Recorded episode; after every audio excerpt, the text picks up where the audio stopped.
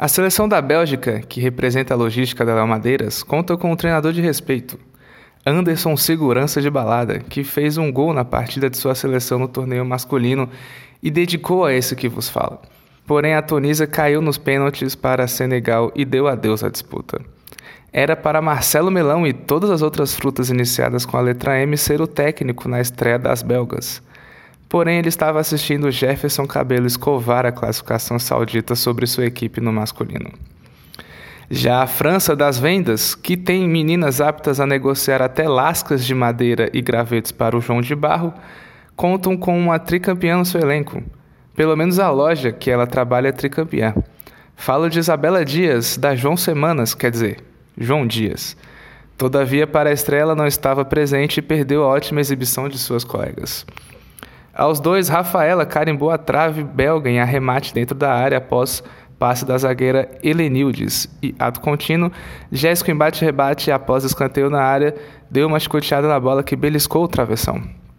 Início fulminante da França, que a Bélgica não resistiu por muito tempo e às quatro não teve jeito. Em jogada individual pela ponta direita, Carla foi levando na força e na categoria tirou da goleira Érica para abrir os trabalhos para as francesas. E esse gol foi emblemático, o primeiro da história da competição que foi criada este ano. Na sequência, Rafaela serviu Jéssica na entrada da área, que disparou e Érica defendeu bem. A França foi superior nos primeiros 10 minutos e a Bélgica sequer passou do meio de quadra. Todavia, ressalta a zagueira Paloma Lopes, que usando faixa na cabeça e mascando chiclete, era uma verdadeira xerifona de botar medo em muito marmante que ousasse mexer com ela.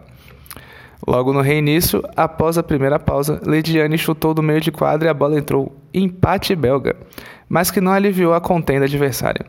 No ataque seguinte, Jéssica chutou do meio da rua e Érica segurou no limite da linha segundo a arbitragem, mas as francesas reclamaram que a bola entrou totalmente.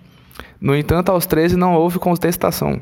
Linda jogada de Carla pela ponta esquerda, deixou Paloma Lopes falando sozinha e serviu Rafaela na área, que cutucou para as redes, recolocando vendas na frente.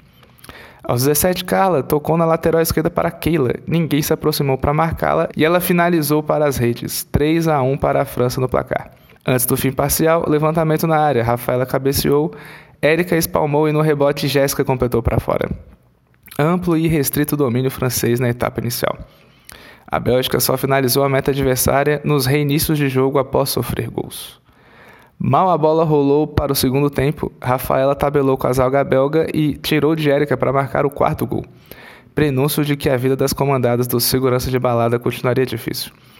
Aos cinco, Amandinha, de coque estiloso e quase do seu próprio tamanho, saiu driblando todo mundo desde a defesa, lançou Jéssica no ataque, que esperou a chegada de Amandinha para devolver a bola, e ela de imediato disparou ao gol.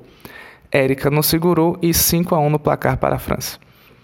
Antes do fim do terceiro tempo, entre aspas, já que a cada 10 minutos o jogo era paralisado, Rafaela desceu pela direita, cruzou na área, Letícia completamente livre, só com a goleira à sua frente e um gol enorme para acertar, furou lindamente.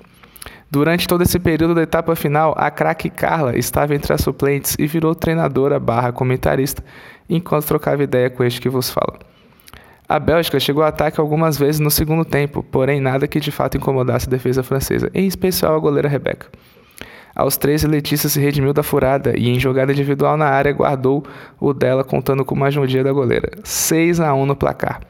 Três minutos após, bola lançada no ataque, passou por todo mundo e Paloma Pontes cutucou na saída de Rebeca para anotar o segundo tento belga. Porém, não havia tempo para mais reação. Placar final: 6 a 2 para a França.